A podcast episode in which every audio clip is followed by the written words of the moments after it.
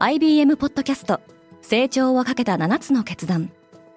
成長をかけた7つの決断とは今後3年間に世界を形作ると予想される7つのビジネストレンドについて IBM が何千ものクライアントとの対話に基づき提言をしたものです。このポッドキャストでは変化の激しい時代において企業が下すべき成長をかけた7つの決断について日本 IBM の7人の専門家と考えていきます。今お聞きのリスニングサービスにてぜひフォローボタンからフォローをお願いします。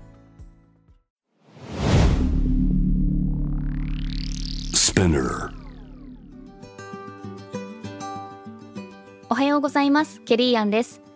12月20日月曜日世界で今起きていること。このポッドキャストではニューヨークのニュースルームから今まさに発信されたニュースレターを声でお届けします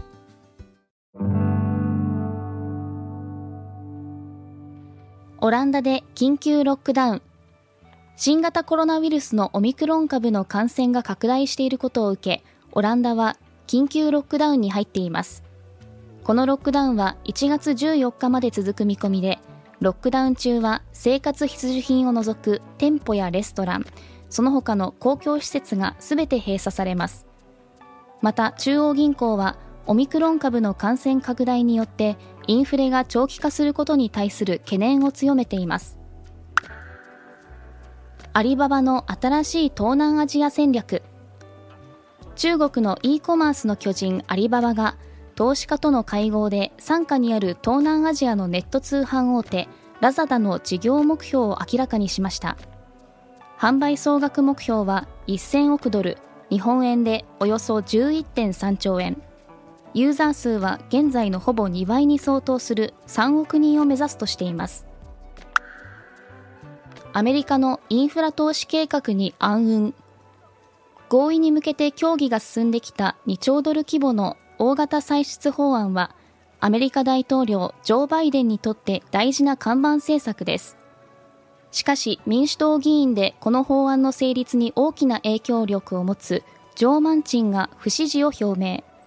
アメリカ大統領ジョー・バイデンによる2兆ドル規模の大型歳出法案の成立に暗雲が立ち込めてきました。台湾の与党が国民投票で勝利。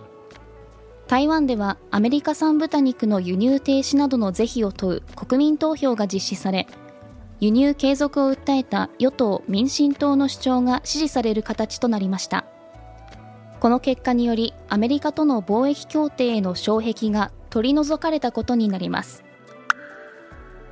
ブレグジットのキーパーソンが辞任。イギリスの EU 離脱いわゆるブレグジットにおいて交渉責任者を務めたデイビッド・フロストの辞任が発表されました。フロストは辞任の理由を政策上の不一致だとしており首相のボリス・ジョンソンに新たなプレッシャーを与えることになりました。今日のニュースの参照元は概要欄にまとめています面白いと思った方はぜひ Spotify、Apple Podcast Amazon Music でフォローしてください。クォーツジャパンでは世界の最先端を毎日2通ニュースレターでお送りしています。ぜひこちらも見てみてくださいね。ケリーアンでした。Have a great day!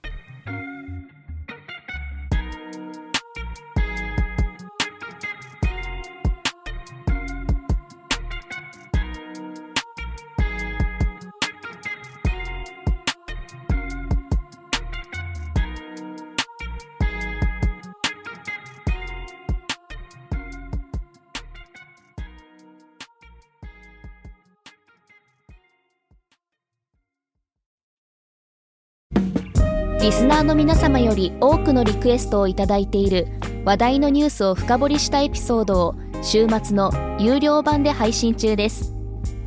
今なら1ヶ月無料トライアルを実施中。詳細は概要欄に記載しています。この機会にぜひ聞いてみてくださいね。感想ご意見もお待ちしています。